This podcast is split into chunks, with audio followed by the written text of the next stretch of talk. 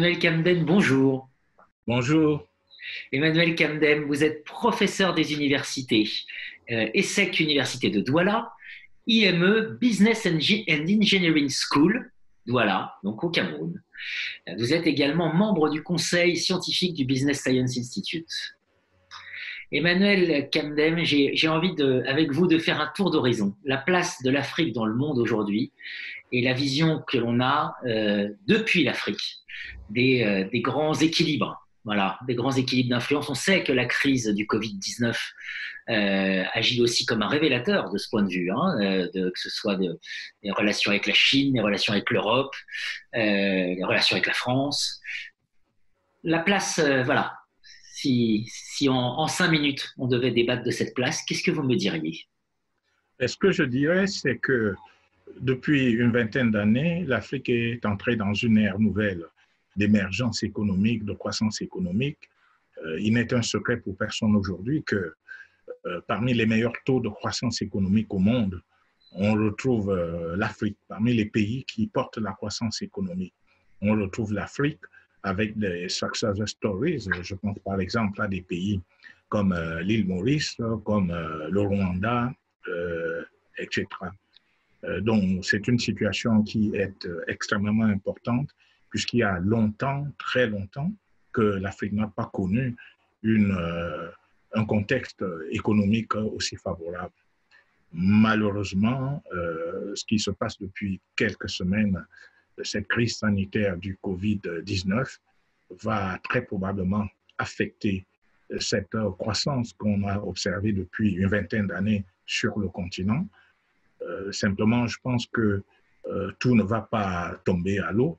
Euh, elle va passer la crise sanitaire, je veux dire, et je suis convaincu qu'après cette crise sanitaire, l'Afrique va continuer dans sa phase d'émergence économique et être en quelque sorte le continent qui suscite autant d'investissements directs étrangers, qui suscite autant de mobilité internationale des cadres et des managers. Hmm. C'est bien là le sujet. Hein. C'est euh, l'Afrique, euh, l'Afrique qui devient au cœur, euh, au cœur du sujet précisément.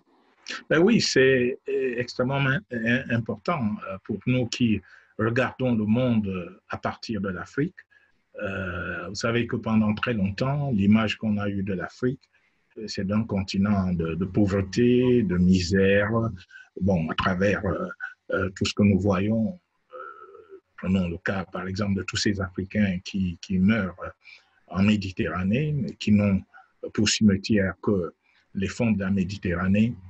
Euh, donc, euh, nous sommes arrivés à un niveau où euh, d'autres scènes ou d'autres images plus prometteuses, plus porteuses, plus, je dirais, réjouissantes pouvaient être et peuvent continuer à être affichées de l'Afrique. C'est de voir toutes ces entreprises ces start-up africaines qui se créent, c'est de voir toutes ces PME, euh, PMI africaines qui s'internationalisent, c'est-à-dire euh, qui, vont au-delà du continent africain euh, pour s'implanter en Europe, en Amérique et même en Asie. C'est de voir ce courant d'échange économique de plus en plus fort entre l'Afrique et les, nouveaux pays industriels, les puissances émergentes. Je pense à des pays, donc, naturellement, comme la Chine, à des pays comme le Brésil, euh, la Turquie. Je pense aussi à, cette, euh, à ce développement du commerce intra-africain qui, bien qu'étant très faible, connaît depuis quelques années un début important, notamment avec le redéploiement dans d'autres pays du continent africain, d'entreprises euh, africaines. Je pense aux entreprises marocaines, par exemple,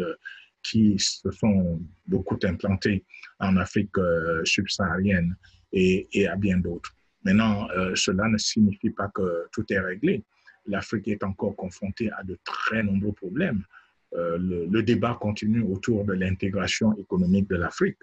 L'initiative très intéressante de l'Union africaine visant à créer une zone monétaire intégrée africaine, bon, ne semble pas tout à fait euh, aller à la vitesse que l'on aurait souhaité du fait euh, des résistances d'un certain nombre d'États. Donc, il faudrait arriver à cela. Il y a tout le débat, notamment sur, sur la monnaie, la monnaie qui est un instrument de, souveraineté d'une d'une nation, d'un peuple, avec la diversité des pays en Afrique, la diversité des monnaies. il va falloir que dans cette dynamique d'émergence, de croissance économique de l'Afrique, on aille également vers le sens, pourquoi pas, d'une monnaie africaine, à défaut d'une monnaie africaine continentale, peut-être d'une monnaie régionale. Euh, en fonction des différentes euh, régions de l'Afrique, euh, le Maghreb, l'Afrique subsaharienne et l'Afrique du Sud. Donc, de façon générale, l'Afrique est au cœur de l'actualité économique, en dépit, comme je l'ai dit, de la situation actuelle du Covid-2, qui va affecter négativement la croissance économique en Afrique on ne peut que souhaiter sortir le plus vite possible de cette crise. Vous, avez le sentiment qu'il que y a, même si évidemment ça paraît euh, un peu étrange de dire ça maintenant, mais que cette crise peut être euh, un catalyseur de, certaines transformations? Oui, je, le pense. Euh, chaque crise a ses limites, mais a aussi ses avantages.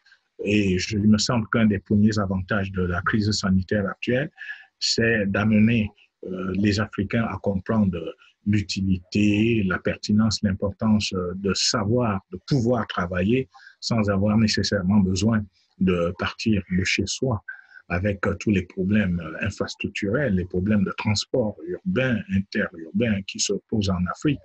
Donc, le télétravail, le travail à distance peut être une opportunité extraordinaire pour d'abord créer des activités, en ce sens que on a une masse de personnes qui travaillent, qui constituent euh, autant de besoins de formation euh, pour euh, acquérir cette, comment dire, cette, technologie du, webinaire, comme on dit, c'est-à-dire du, travail à, distance. Je pense aussi que cela va, cette crise va pouvoir amener les entreprises africaines à se transformer considérablement. Juste un exemple, dans la plupart de nos entreprises africaines, la notion de poste de travail signifie quoi? Signifie un espace précis, dans un endroit précis, et donc euh, que le salarié parte de chez lui le matin pour aller travailler, occuper son poste de travail. Euh, L'une des innovations que l'on va très probablement observer aujourd'hui en Afrique, c'est la redéfinition de la notion de poste de travail. Que cette notion ne réfère pas essentiellement à un espace physique en dehors euh, du, du, travail. Un poste de travail pourra être configuré au sein même de la maison familiale. Ceci étant, il ne faut pas oublier un autre problème que cette innovation dans la redéfinition de l'espace de travail va poser, dans le sens où travailler à domicile, à la maison, va pouvoir impacter sur la nature des relations au sein de la famille, au sein du couple. Et donc, euh, on va assister là donc, à une, je dirais, à, une révision en profondeur de, la relation entre la vie professionnelle et la vie familiale, entre la vie privée et la vie, euh, et la vie au travail. Euh, par exemple, dans quelle mesure une entreprise va accepter que son salarié travaille à la maison si elle n'a pas toutes les garanties euh, nécessaires et suffisantes de la, de la confidentialité, euh, qui est un élément important du comportement au travail. Parce que le collaborateur qui reste à la maison, qui travaille chez lui, qu'est-ce qui garantit?